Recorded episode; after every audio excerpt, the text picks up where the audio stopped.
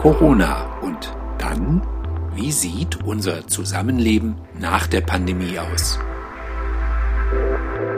Hallo und herzlich willkommen. Hier am Mikrofon ist Rainer Herises und ich spreche heute in unserem neuen Podcast mit Frau Claudia Damm.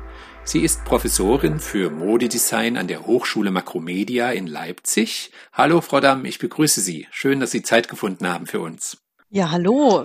Ja, Frau Damm, Corona lehrt uns ja, wir leben zum großen Teil in einer virtuellen Welt. Viele Menschen sind im Homeoffice ja, und überhaupt ist ja auch die ganze private Welt eingeschränkt. Ausgehen, sich zeigen ist extrem eingeschränkt. Das alles macht, wenn ich das mal ganz pauschal sagen darf, ja, Mode ziemlich unnötig. Ist das so korrekt?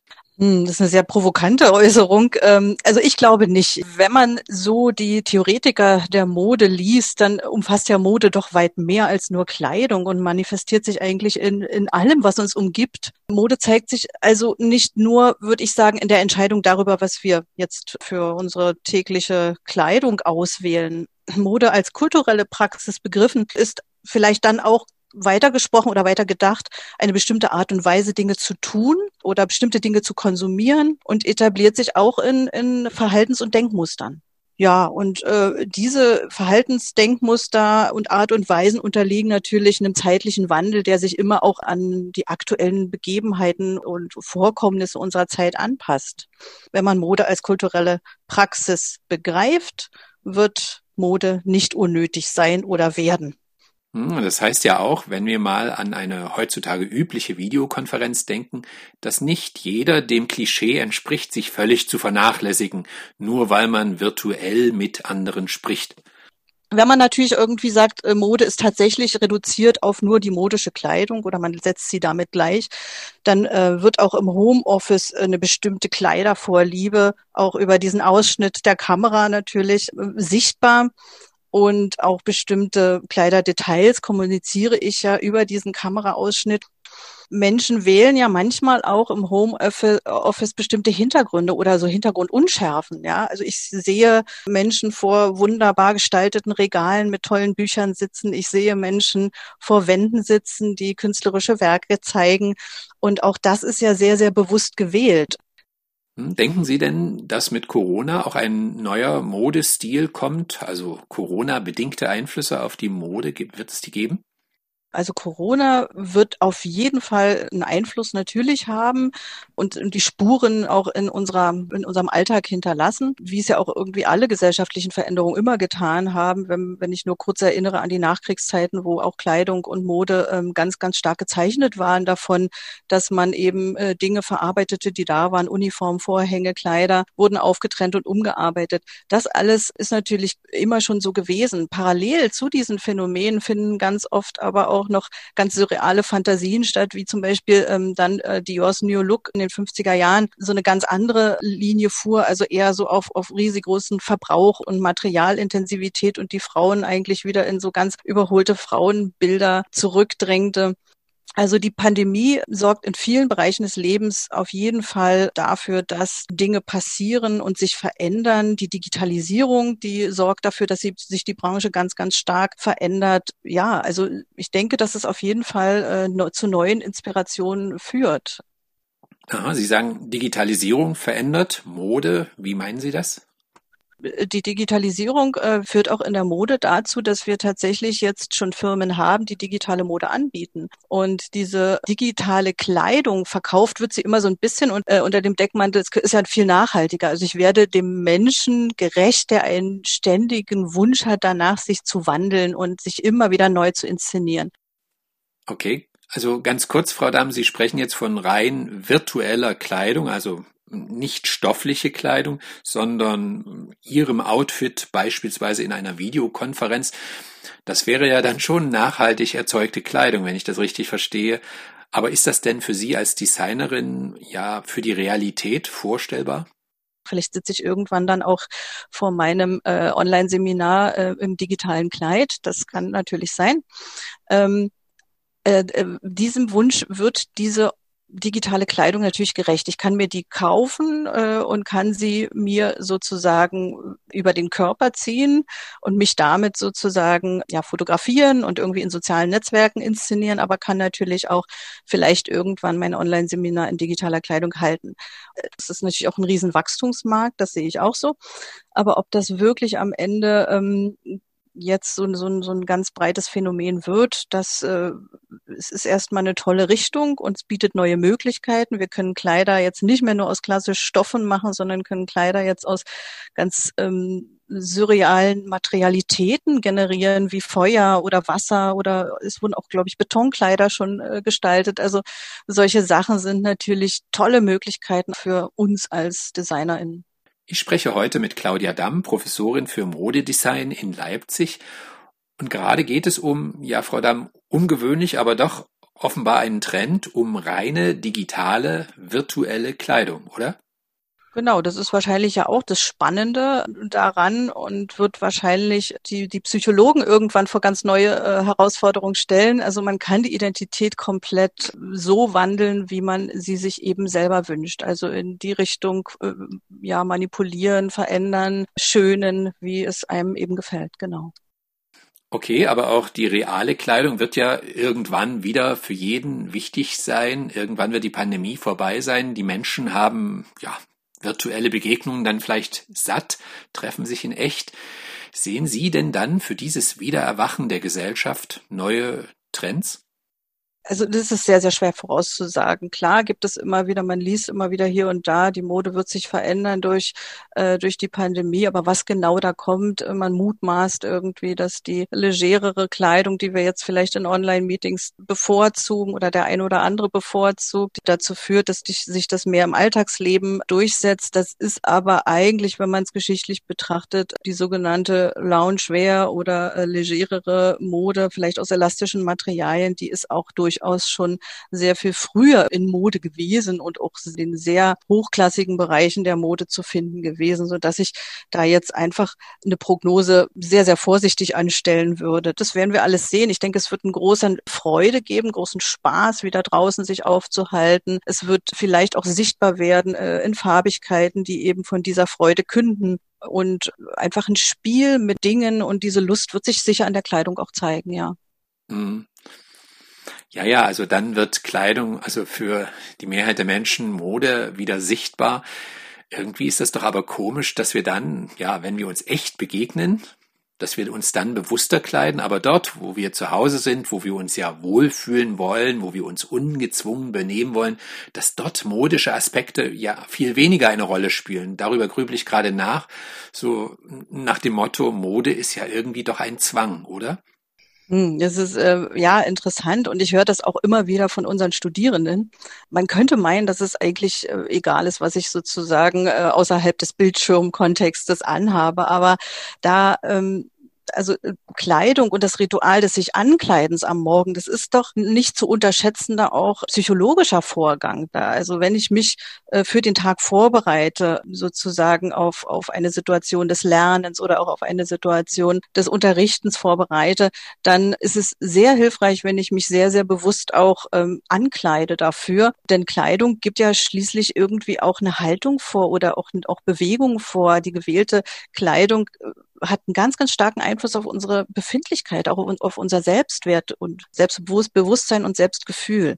Und diese Verschmelzung von Körper und Kleid bringt etwas hervor, was sonst einfach nicht zustande kommen würde. Und äh, deswegen halte ich es für sehr, sehr wichtig, sich dennoch sehr, sehr bewusst für den Tag zu kleiden und ähm, kommuniziere das eigentlich auch immer an unsere Studierenden, dass das äh, durchaus äh, nicht ein, ein nicht zu unterschätzender Prozess, psychologischer Prozess ist in Vorbereitung auf den Tag. Mit anderen Worten, wer sich nicht recht kleidet, trotz Homeoffice, verlässt dann auch seine Strukturen und sein, ja, sein Gewohntes eine wichtige Vorbereitung und eine wichtige Strukturierung des Selbst und hilft auch dabei, glaube ich, so Routinen beizubehalten, um einfach auch sich äh, seiner sicher sein zu können und nicht vielleicht abzudriften in ein, ein, ein Gefühl des Überfordertseins oder des die Dinge nicht mehr im Griff haben. Apropos, Frau Dahm, nicht mehr im Griff haben. Karl Lagerfeld, der Modedesigner, hat doch einmal gesagt, wer im Alltag mit Jogginghose herumläuft, der hat die Kontrolle über sein Leben verloren. Nun kannte ja Karl Lagerfeld Corona vermutlich nicht und ich weiß ja auch nicht, ob er damit das legere Kleiden äh, zu Hause meinte. Aber abgesehen davon laufen ja doch draußen ziemlich viele Leute ja demnach unkontrolliert herum. Luftige, sportive Kleidung könnte ja, ja, durch Corona-Zeit dann auch für den Alltag, für das Draußen noch begehrter werden, oder? Also ich finde das eigentlich total äh, spannend und eigentlich ist es auch schon immer so gewesen. Schon in den 70er Jahren sorgte so eine richtige sportliche Bewegung, wir sagen Versportlichung der Gesellschaft, äh, zu so einer Grenzauflösung und das, zu diesem Vermischen von, von den Sortimenten und diese klare Zuordnung der Bekleidungssortimente Jogginghose oder Freizeitkleidung war eigentlich gar nicht mehr so gegeben. Und die Erfindung dann irgendwann geeigneter elastischer Fasern, das heißt also jeder konnte sich dann auch sowas leisten. Und der Trainingsanzug oder Jogginganzug oder auch Loungewear, wie wir sie heute nennen, hat durch die Modegeschichte ja eigentlich immer sehr, sehr verschiedene Zuordnungen oder auch Konnotationen erfahren.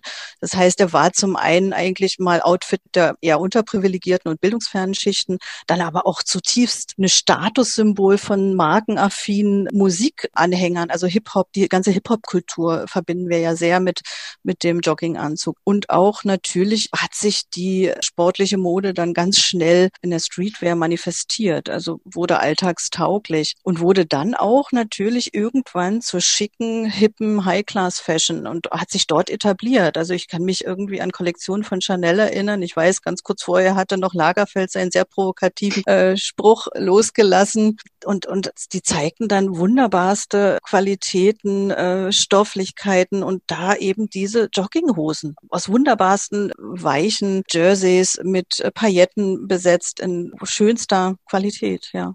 Hm, Sie sprachen über Designmöglichkeiten, also Mode in Corona-Zeiten. Vielleicht noch ein paar Worte zum Markt. Wird sich denn da auch etwas ändern?